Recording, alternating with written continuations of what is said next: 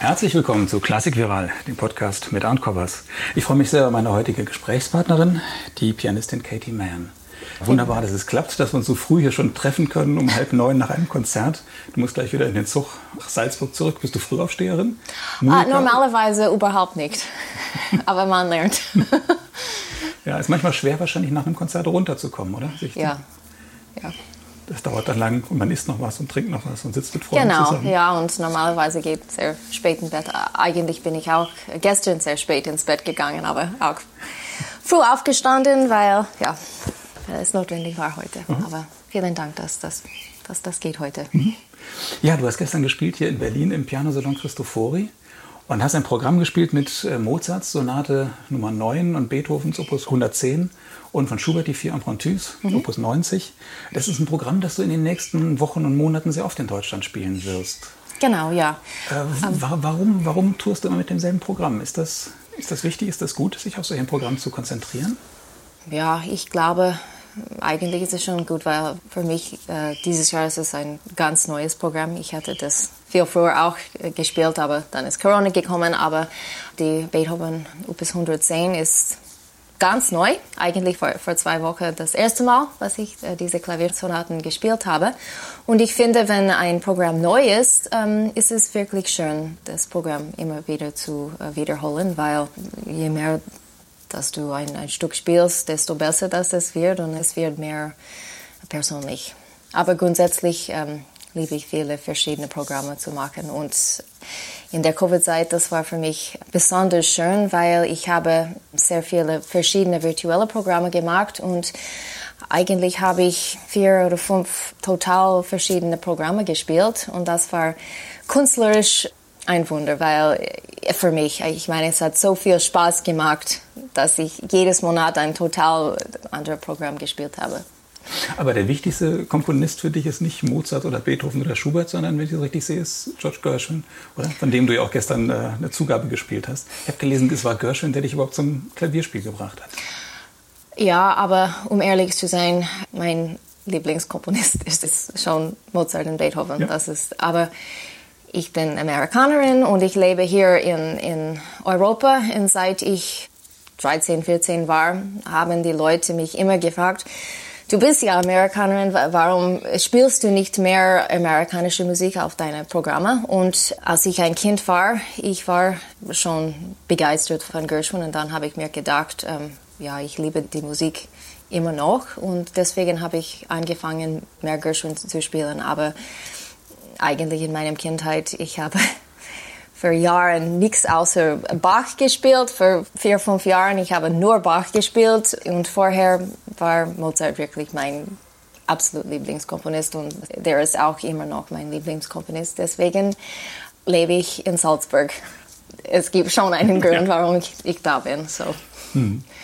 Wir haben ja von hier aus immer das Gefühl, man, man liest es auch immer so, dass Amerikaner diesen Swing im Blut haben und den Groove und deshalb Gershwin und so. Aber wenn man mal in Amerika ist, merkt man, dass Jazz eigentlich keine große Rolle mehr spielt in der breiten Öffentlichkeit.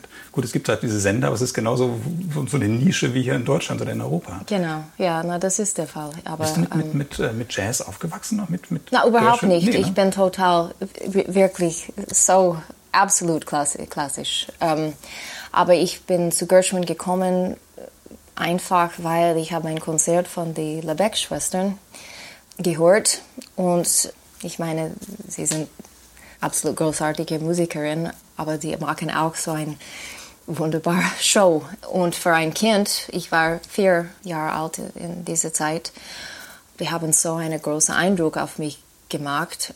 Deswegen bin ich zu Gershwin gekommen. Aber um ehrlich zu sein, mein ganzes Leben war wirklich total äh, klassisch. so. Mhm. Und immer noch, ich meine, ich liebe andere Musik auch, aber wenn ich allein bin, 90 Prozent höre ich Symphonien von Mozart, Symphonien von Beethoven, Geige, Klavier, Konzerte. Ich meine, das ist mein, das ist wer ich bin eigentlich. ja, aber ich habe gelesen, dass deine Mutter äh, Klavierlehrerin war oder ist. Genau. Das heißt, du wärst sowieso irgendwann zum Klavier gekommen, oder? Ja. Und äh, ja, sie wollte eigentlich, dass ich schon mit zwei Klavier anfangen. Aber ich hatte dann wirklich keine Interesse. Aber wir sind auch immer oder meine Familie ist auch immer zu Konzerten und Opern gegangen. Und dann, als ich zwei war, haben meine Eltern Tickets gehabt für die, die Zauberflöte von Mozart in der CRTV Opera. Und ich wollte auch mitgehen und sie haben mir gesagt, ja, wenn du gehst, dann musst du wirklich die ganze Zeit wach bleiben und ruhig bleiben. Und so, ich habe gesagt, ja, das will ich. Und so, ich bin dort gegangen und wirklich von diesem Punkt war Musik für mich ein, das war de, das erste Moment, wann ich mit meiner Musik anfangen wollte. Mhm. Und deine erste Lehrerin war deine Mutter. Genau. Ist das ja. eine gute Idee? die eigene Mutter einen unterrichtet? Für mich war das absolut perfekt, weil ähm, ich hatte immer einen sehr eigenen Kopf und, und meine Mutter hat ein bisschen äh, mitgespielt, dass sie hat gesagt, ja, solange dass du wirklich übst, dann sollst du deine eigene Musik wählen und die Stück, was du wählen willst. Und deswegen hat das gepasst. Zum Beispiel, wenn ich meine Bach-Phase gehabt habe, ich, ich habe nichts, wirklich nichts anderes als Bach gespielt. Und ich glaube, andere Lehrer oder Klavierunterrichterin, das wird nicht in Ordnung sein, aber bei, das hat gepasst. Oder auch zum Beispiel, als ich sieben war, ich bin total verliebt mit der Klaviersonate von Liszt und ich hatte auch in dieser Zeit kleine Hände und ich könnte eigentlich noch nicht Noten wirklich lesen, weil ich habe bis dann nur Nachgehör gelernt und ich habe dann mit sieben die Klaviersonate von Liszt angefangen und mit diesem Stück habe ich äh, Noten lesen gelernt. Und so ich meine, man braucht dann eine ganz spezielle Piano-Teacher, um so zu lernen. Und dann hast du aber auch studiert, Musik studiert in Denver, in deiner Heimatstadt? Na klar, ja. Mhm. Und ähm, ich habe auch einen, äh, einen, Mentor gehabt, der hat ähm, mit Robert und Gabi Katsatsu in, in, Frankreich studiert und ähm, er war auch immer da in, als, als Mentor für mich. Und dann habe ich äh, nachher in die Universität in Colorado studiert und dann nachher habe ich äh, privat mit Pascal Roger studiert. Mhm. In Paris oder wo wohnt er? Eigentlich, das war meistens in Nizza, aber er hat in dieser Zeit nur die ganze Zeit gereist und so. Ich habe äh, Lessons gehabt, wann und wo es möglich war. Aber der war für mich wirklich eine sehr, er hat eine große Influence auf, auf meine mhm. Musik gehabt, mhm. weil ich habe mit ihm ähm, die ganze Klavierwerke von, von Debussy studiert und das war eine das war wunderbar mhm. für mich. Du hast jede Menge CDs aufgenommen, ich richtig gezählt habe, sind es 14 bis jetzt, vielleicht mhm. sind es sogar noch, noch mehr. Ähm, das Repertoire von Mozart bis zu den Impressionisten, mhm. plus Gershwin, der nun auch nicht viel länger gelebt hat, und eine CD, auf der wir gleich noch kommen, Bernstein, aber ansonsten ist es dieser Bereich von Mozart bis zu den Impressionisten. Fühlst du dich da am wohlsten oder ist das die Musik, die dir am meisten liegt? Du hast gerade gesagt, gut, Bach hast du auch viel gespielt, aber alles, was dann so weiter ins 20. Jahrhundert reingeht? Ähm, ja, ich meine, ich liebe viele Seiten von, von Musik. Ich liebe, wie gesagt, die Musik von Mozart und Beethoven, aber ich liebe auch, weil ich in Frankreich studiert habe, Debussy ist auch für mich ein extrem wichtiger Komponist und ich habe viele Jahre mit der Musik von Debussy gehabt. Und dann, ja, wenn diese Gelegenheit, um die äh, Klavierwerke von Bernstein für deutsche Grammophon aufzunehmen, das war wunderbar, weil ich war für dieses Projekt gefragt und wenn ich Ja gesagt habe, mhm. dann ähm, ich habe eigentlich gar nichts von der, von der Klaviermusik von Bernstein gewusst, weil es ist ganz selten gespielt. Und als ich angefangen habe, ich habe gedacht, ja, das ist eine gute äh, Gelegenheit, aber ich mag das sowieso. Aber als ich angefangen habe, ich habe wirklich entdeckt, dass diese kleine Stücke sind, sind wirklich absolut wunderbar. Und es ist total schade, dass die nicht mehr gespielt sind, weil die sind charmant und lustig und auch schön und ja, wunderbare Musik. Und ich kann wirklich nicht verstehen, warum die nicht mehr gespielt sind, wenn die von so einem großen Mann wie Leonard Bernstein ist. Aber mhm. wahrscheinlich ist es, weil ähm, The West Side Story und Candide so bekannt sind, dass alles andere ist irgendwie ein bisschen weggeworfen. Mhm. Aber das war eine das war ein absolut wunderbares Projekt für mich. Aber ist das so die Musiksprache von West Side Story und so aufs Klavier übertragen? Oder ist das doch ein bisschen avantgardistischer, hat er ein bisschen mehr ausprobiert nur auf dem ja, Klavier? Ja, würde ich sagen. Aber ich, es gibt schon ein paar Stück, ähm, die sehr ähnlich äh, zu West Side Story klingen. Aber grundsätzlich, ich glaube, es ist, ja, es ist mehr in andere Richtungen. Ist das nicht auch irgendwie komisch, dieses nationale Denken? Dann will die deutsche Grammophon wie dann eine Bernstein-Platte machen und dann sucht man einen amerikanischen Pianisten, Pianistin. Ja, ja, ja, aber warum nicht? Ja, es passt von dem Image, ja. so. Und du musst es nicht lange überlegen, du hast gesagt, das mache ich. Habe ich sofort gesagt, ja. Ja, du hast auch ein eigenes Label gegründet. Ich weiß nicht, ob es das noch gibt, dieses äh, KN Classic. Ja, das habe ich, das habe ich gemacht, aber dann habe ich meine nächste CDs mit Steinway gemacht. Also momentan mache ich das. Mhm. So, mhm. ich werde schauen, was ich, was ich in Zukunft mache. Aber ja, es war eine Idee. War, war, das, war das eine gute Idee?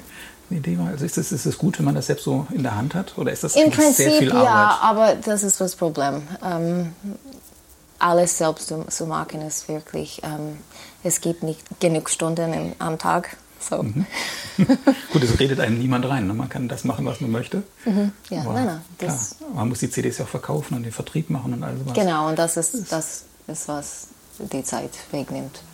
Du hast 2017 auch eine Gershwin-CD aufgenommen für Berliner Meister. Mhm. Ist denn dieser als LP? Das ist na, eher ein LP. Mhm. Genau. Und das war so ein Direct-to-Disc-Verfahren. Mhm. Ja. Wie ist denn das, wenn man sowas macht? Das heißt ja, man spielt und es wird direkt aufgenommen und direkt eingepresst in die, auf diese Matrize. Genau, es gibt, es gibt überhaupt kein, kein Schnitt. Es ist ja. wirklich genau wie ich das gespielt habe. Auch die Pause war sie, ich meine, inzwischen zwischen den Tracks. Ähm, genau, was ich gespielt habe und die Zeit, was ich genommen habe, ist direkt zu Disc mhm. gegangen. Mhm. Und das war wirklich schön, weil ich habe mit Rainer Maillard bei äh, Emil Berliner Studios viele Aufnahmen gemacht, weil ich habe, wenn ich eine Aufnahme mache, ähm, ich bin nicht so ein Fan von viel Schnitt. Mhm. Äh, also ich habe die meisten Stück, was man auf meine CDs hört, die sind meistens in zwei maximum drei Takes mhm. aufgenommen mit sehr wenig Schnitt. Und weil ich so aufgenommen habe, dann hat er mich gefragt, ob ich auch ein Directed Disc machen will. Und mhm. ich habe das gemacht. Es hat sehr viel Spaß gemacht. Aber ich muss sagen, es macht mir auch sehr nervös, weil genau wie das gespielt ist, jede falsche Note, alles ist da für immer. Ja, bei einem Konzert ist es, ist es egal, wenn, wenn man falsche Note spielt. Oder mhm. nicht egal, aber, mhm. aber so. Aber bei Directed Disc, dann ist es wirklich set in stone für mhm. immer.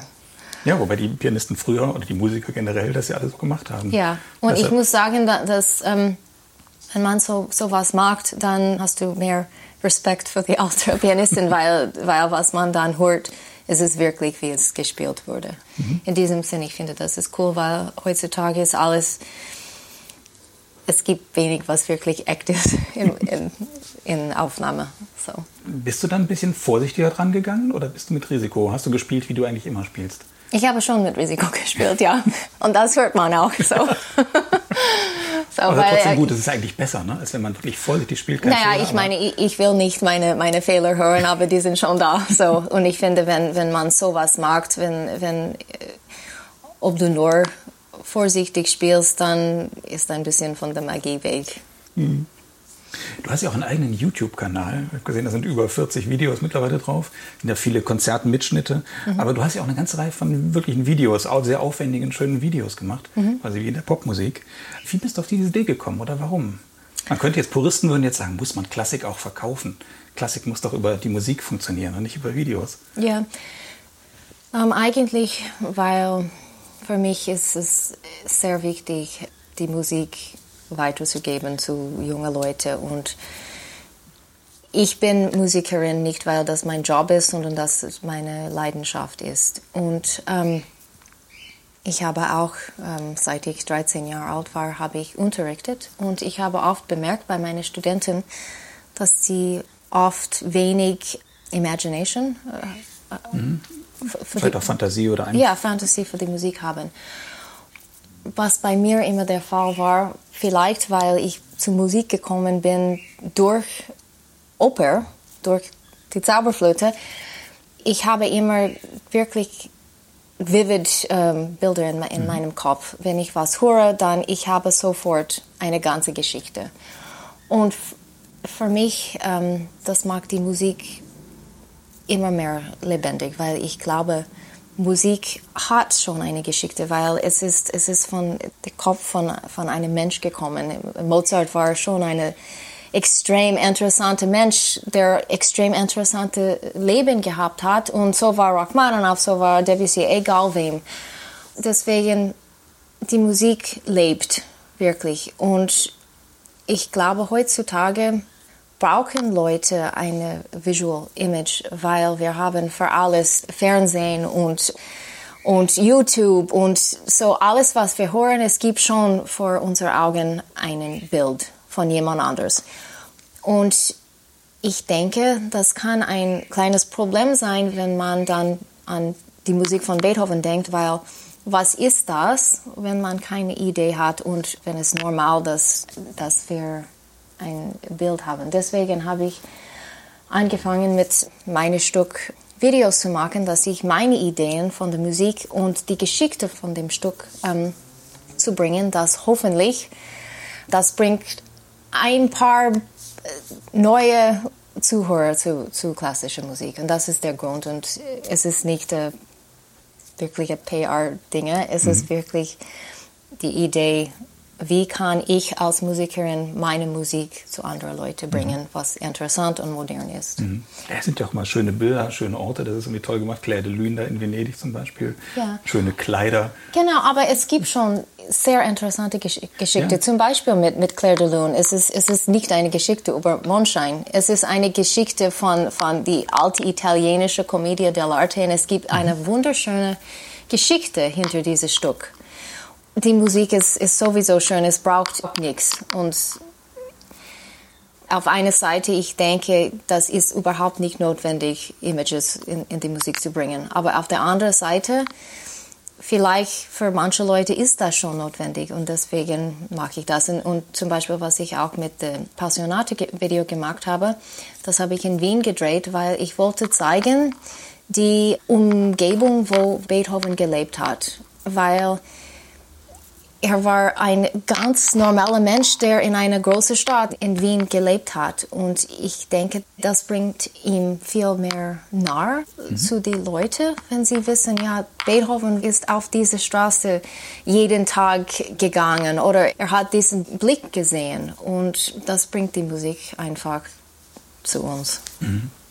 Aber zu den schönen Kleidern muss ich noch eine Frage. Ich habe erstmal gelesen, die werden von deiner Mutter entworfen oder wurden anfangs zumindest von deiner Mutter entworfen? Genau, ja. Meine, meine Mutter, ähm, sie mag unglaubliche schöne ähm, mhm. Kleidungen. Es ist ein Hobby für ihr, aber sie hat das, als ich ein Kind war, hat sie angefangen und ähm, ja, sie ist extrem talentiert und ich bin, das ist wirklich ein, ein Glück für mich und sie ist, ähm, ja, sie mag wirklich nur ein von jedes Kleid und die sind alle Kunstwerk, alles handgemacht und ja. Mhm. Ja, du hast gestern auch so ein tolles Kleid angehabt. Danke. Muss ich, muss ich als Mann mal fragen, äh, wie ist das so schulterfrei, rückenfrei? Ist das nicht kalt zu spielen? Da sitzt das Publikum da und hat zum Teil eine Jacke an und so und man sieht dann da Naja, normalerweise, das, eigentlich ist das, warum meine Mutter mit meinem äh, Konzertkleid angefangen hat, weil ich habe vor zehn Jahren oder, oder mehr jetzt, ich weiß nicht, ein Konzert in den Niederlanden gespielt und das war im Winter. Und es war eine, eine ganz alte Kirche und es war so wahnsinnig kalt. Ich habe mir gedacht, ich kann überhaupt nicht spielen. Und wenn man Dress Shopping geht, wenn du etwas haben willst, das ein bisschen jung ausschaut oder nicht uh, Mother of the Bride Look, dann es muss immer ohne Arme sein. Und so ist es sehr schwierig, schöne und ein bisschen sexy oder was auch immer ähm, Abendkleid mit langen Armen zu, zu haben. Und deswegen hat meine Mutter angefangen, für mich schon das Kleid zu machen, die auch warm sind.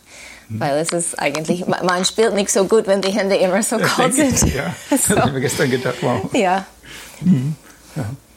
Funktioniert denn das? Äh, kriegst du eine Rückmeldung auf diese Videos, äh, dass wirklich jüngere Leute das auch hören und sagen, Mensch, das ist toll, das gibt uns Eigentlich ja, habe ich, hab ich gute ähm, Rückmeldungen, Antworten. Genau. Und ähm, ich denke, es zeigt, dass die Musik nicht so, nicht so ganz anders als Popmusik ist. Mhm. Und, das, und wenn ich sowas höre von jungen Leuten, die zu Konzerten kommen oder, oder die ich kenne, dann bin ich zufrieden, dass ich das gemacht habe. Mhm. Weil man sich ja manchmal dann doch wundert, wie gestern im Konzert, wo dann doch wiederum überwiegend alte Leute sitzen. Das ist, ist es einfach so, in, in Europa zumindest, mhm. in den klassischen Konzerten ist der Altersdurchschnitt ziemlich hoch. Ah, ja, ja, das stimmt, ja.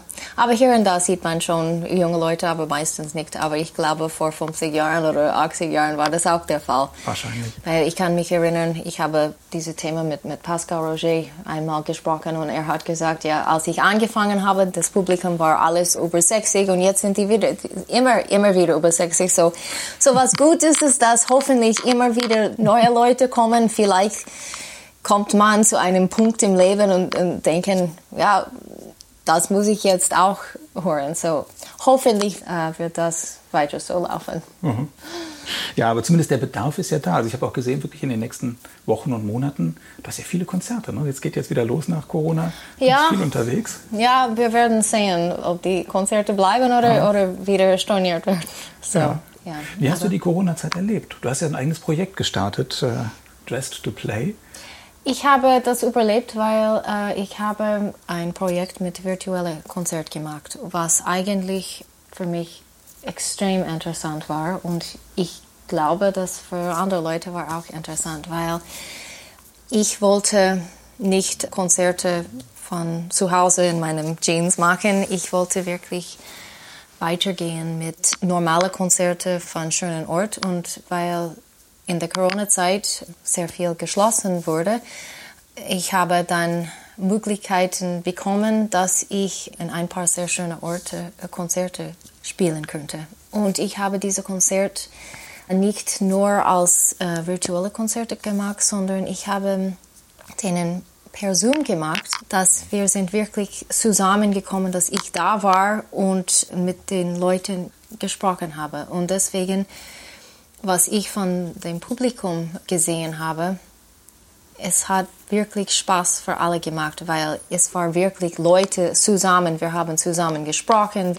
Ich habe das so ähnlich wie ein normales Konzert gemacht wie möglich. Zum Beispiel nach dem Konzert haben wir auch ein virtuelles Toast gemacht, weil ich habe gesagt, ja, alle, die kommen, du sollst auch dein Lieblingsgetränk mitbringen, das nach dem Konzert, wir können das machen, weil die Idee ist wirklich, dass es so, so ein Normalkonzert sein kann, mhm. weil wenn man ins Konzert geht, dann trinkt man schon in der Pause oder nach dem Konzert und ich glaube, das ist für Leute auch wichtig. Mhm. Das heißt, es war in einem Konzertsaal oder in einem schönen Ort, wo auch immer? Ich habe die, die Konzerte eigentlich immer zweimal mhm. gespielt. So, also ich Aber habe, live, ne? Das war live. Nein, ich habe das Konzert live aufgenommen mhm. und das war eigentlich von der ersten Veranstalter gestreamt und dann habe ich diese gleiche Konzert per Zoom äh, eine andere Abend geteilt.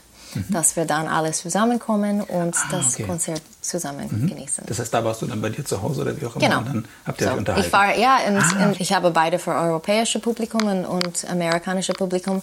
Also dann das für amerikanische Publikum hat in zwei in der Früh angefangen bei, bei mir in Salzburg. Und so es hat von meistens von zwei in der Früh bis, bis sechs äh, in der Früh gedauert, weil wir haben das Konzert gehört und dann nachher gesprochen über Musik und, und, und aber es hat Spaß gemacht für alle, weil es war eine Möglichkeit, dass Leute wirklich zusammenkommen in, in der Lockdown-Zeit. Mhm. Das hat doch wirklich funktioniert, dass man so spricht. Jeder sitzt dann bei sich zu Hause. Ja, es hat, so es hat eigentlich mhm. sehr gut funktioniert. Und mhm. Wie viele Leute waren so dabei ungefähr? Kommt drauf an, ungefähr war 70, 80 wow. Leute oder so, mhm. weil ähm, ich habe das auch gemacht mit ein paar Konzertveranstaltern und auch mit der Austrian Embassy in Colorado und ähm, also es hat funktioniert. Ah, ja. Und die Zuschauer haben auch alle äh, quasi ein Ticket an eine Eintrittskarte bezahlt, ne? Genau. Ich habe ein ganz normales Konzert mhm. gespielt. Ja, ist ja richtig. Deswegen haben die dann ein, ein Ticket gekauft. Und das werde ich weitermachen, weil erstens ist die Corona nicht vorbei und zweitens, weil was ich gesehen habe, es interessiert Leute schon. So, mhm. ich plane das weiterzumachen. Ich meine auch mit meinen normalen Konzerten, aber auch die virtuelle, weil es macht mich auch sehr viel Spaß. Weißt du, was das für Menschen sind, die dann da sitzen und zuhören und mit dir sprechen? Sind das Leute, die normalerweise ins Konzert gehen? Oder sind das gerade Leute, die eben nicht mehr gehen, weil sie vielleicht irgendwie zu alt sind oder gerade krank sind oder irgendwas und die sich einfach freuen, dass die Musik zu ihnen kommt und dass sie so noch teilnehmen Ich würde können? sagen beides, aber was, ich, was mich sehr glücklich gemacht hat, ist, dass ähm, eigentlich mehr Kinder dabei waren. Mhm. Weil wenn sie nur zu Hause sitzen muss und sie müssen keine nette Kleidung tragen, sie, sie können einfach gemütlich zu Hause sein, dann ist die Musik, ist die klassische Musik nicht so was, wow, das will ich nicht machen, so also ein, ein Ding und so. Das hat mich sehr glücklich gemacht und das ist einer der Hauptgründe, warum ich das weitermachen will. Ja, und es gibt natürlich auch viele Menschen, die weit weg wohnen von den klassischen Orten. Also da, wo Musik auch, gespielt ja. wird, natürlich.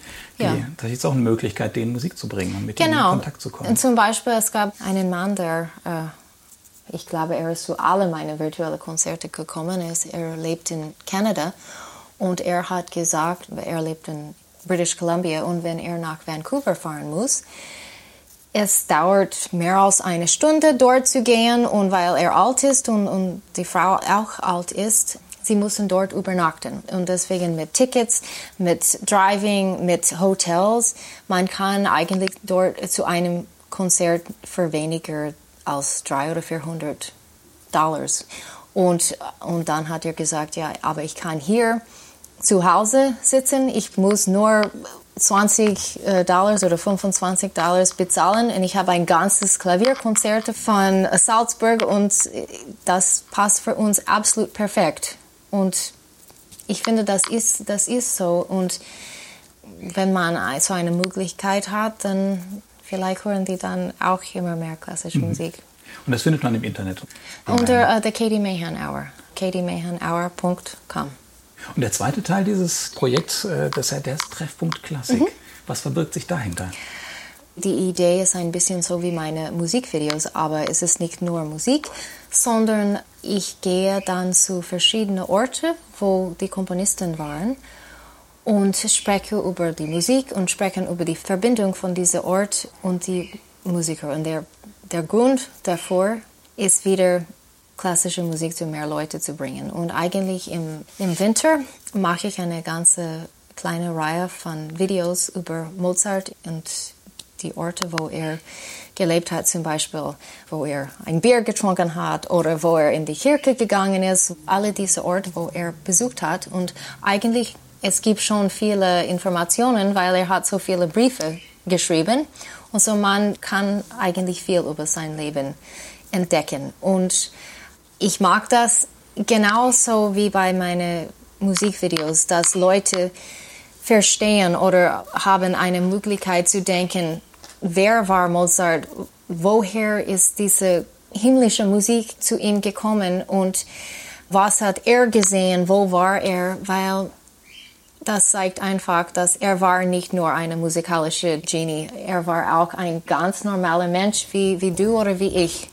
Ich meine, er war eine andere Sphäre, aber als Mensch, er war ein normaler Mensch wie alle anderen. Und ich glaube, dass klassische Musik soll nicht immer in einer Ivy Tower bleiben. Es soll gehört und geliebt und verstanden von allen Leuten. Und deswegen mache ich dieses Projekt. Und ich habe mhm. damit angefangen, eigentlich weil für mein erstes virtuelles Konzert äh, letztes Jahr äh, in, in der Covid-Zeit, ich habe einfach ein Promo-Video gemacht, weil es ist ein Geschenk, in, in Salzburg zu leben, weil äh, auf jeder Straße gibt es irgendeine Verbindung zu Mozart oder zu Schubert oder ähm, und dann habe ich mir gedacht, ich habe jetzt die Zeit und ich habe dieses ähm, Konzert geplant und ich werde die Leute, weil das war für eine, eine Konzertveranstalter in, in New Mexico. Es ist auch ein sehr künstlerisches Gebiet, uh, lots of, it's very artistic area.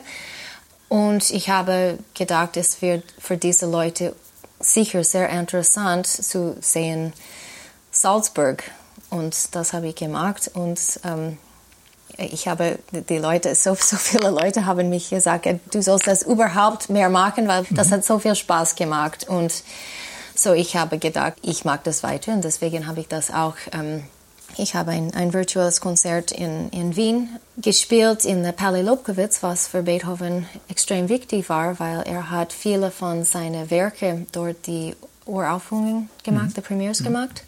Und ich habe darüber gesprochen und dann bin ich auch in diese viele Orte, wo Beethoven war, weil er hat in so viele verschiedene Häuser gelebt und man kann viel über Beethovens Geschichte in Wien erzählen und so deswegen habe ich das gemacht und dann äh, nachher hat ein Radiosender diese Konzerte und diese ähm, kleine Musiktours geteilt und sie haben mir gefragt, ob ich das weitermachen will.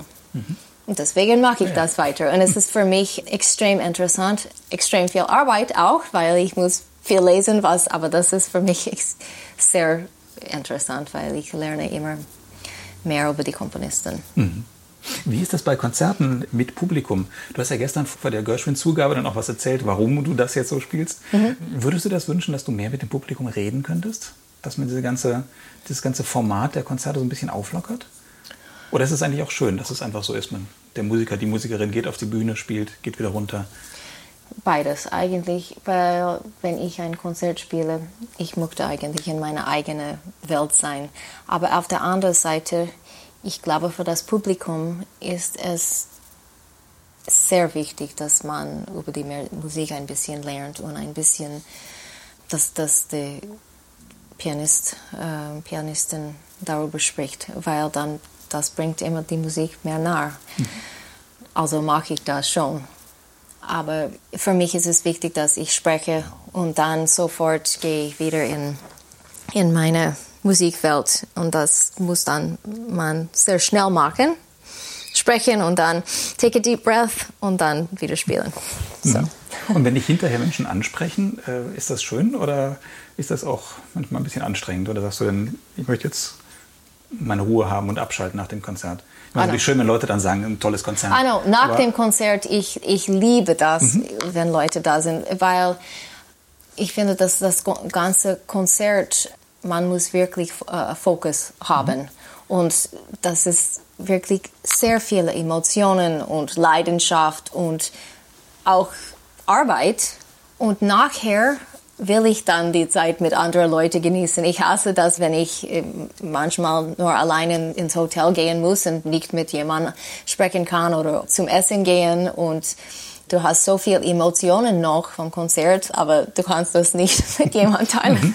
so ich, ja, in, in a perfect world, ich liebe immer nach dem Konzert ins Restaurant zu gehen, zum Essen und, und trinken und einfach mhm. Äh, fun, to have fun. Letzter Punkt, wie ist das in Salzburg zu leben? Du lebst ja auch mittendrin in der Altstadt. Mhm. Ähm, wie ist das, in dieser Touristenstadt zu leben? Ich meine, die allermeisten Menschen kennen Salzburg als Touristen, sagen mhm. tolle Stadt.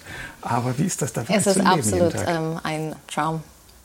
Das war seit meiner Kindheit ein Ziel für mich, weil ich habe als Kind eigentlich sehr viel gereist, weil mein Vater ist äh, Solarphysiker und er, hat immer äh, Kongresse und gehabt, in, sehr oft in, in, Deutschland und in Japan. Und, und meine Eltern haben auch, bevor ich geboren war, ähm, haben die in Deutschland gelebt.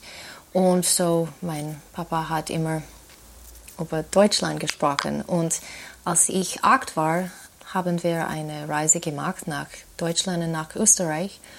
Und weil ich so ein Mozart, äh, ich war immer so mit Mozart geliebt, äh, beliebt oder I was in love with Mozart, mhm sind wir auch nach Salzburg gegangen und ich war so total begeistert von, von Salzburg, von der ganzen Landschaft, weil es ist unglaublich schön und von der Stadt und von alles, was wirklich musikalisch da ist. Und so, seit ich acht war, das war mein, mein Ziel, dort eines Tages zu leben. Und ähm, ich habe das geschafft und eigentlich war ein, ein Geschenk von, von Gott. Ich habe auch ein sehr, mein, mein Freund kommt aus Salzburg und deswegen ähm, lebe ich dort und mhm. ich bin total zufrieden da. Mhm. Die Stadt ist auch nicht zu klein und nicht zu voll und na, in, in München ist, ist eineinhalb Stunden mit Zug und Wien ist zwei Stunden so. Also ich, ja, es ist ich meine, ich liebe große Städte. Ich könnte auch in, in, in New York oder, oder Berlin leben. Aber Salzburg fühlt für mich nicht so klein, obwohl es sehr, sehr mhm. klein ist. Du hast ja enorm viel Kultur da, ne? Ja. Genau, ja. Mhm. ja. ja. ich meine, die ganze Welt ist jetzt da wegen der, der Festspiel, so. ja. Ja. Das ist wirklich wieder voll geworden, weil in den Lockdowns es war niemand und, mhm. und jetzt gibt es ja, extrem viele Touristen. War das auch mal das schön? Das war schön, ja. Mhm. Man könnte dann auf die Getreidegasse gehen vor dem vor der Mozart-Geburtshaus und ja, es gab niemand dort. So, das war, das wird wahrscheinlich nie wieder passieren. ja, so, stimmt. jetzt muss man wieder kämpfen, mhm. durch die Straße zu gehen. Ja, ja. Allerletzte Frage. Wenn du mal äh, doch so ein bisschen durchhängst und der Blues äh, äh, schlägt zu und äh, du brauchst wieder ein bisschen gute Laune und Energie, gibt es eine bestimmte Musik zu hören oder zu spielen, wo du sagst, dann weiß ich, dann geht es mir wieder gut, Mozart. dann habe ich Energie. Mozart. Ja. Wirklich. Na, wenn ich, ähm, ja, ich habe so viele äh, Musik, was ich liebe, aber eine meiner absoluten Lieblings ist die, die Jupiter Symphony, die 41. Symphonie von Mozart. Wenn ich ich höre dieses Stück so, so oft, besonders der vierte Satz. Und wenn ich das höre, ich bin, das mag, das gibt mir immer so eine gute Laune. Mhm. Ja. So. Ja, dann sage ich vielen Dank fürs Gespräch. Vielen Dank. Und vielen Dank fürs Zuhören.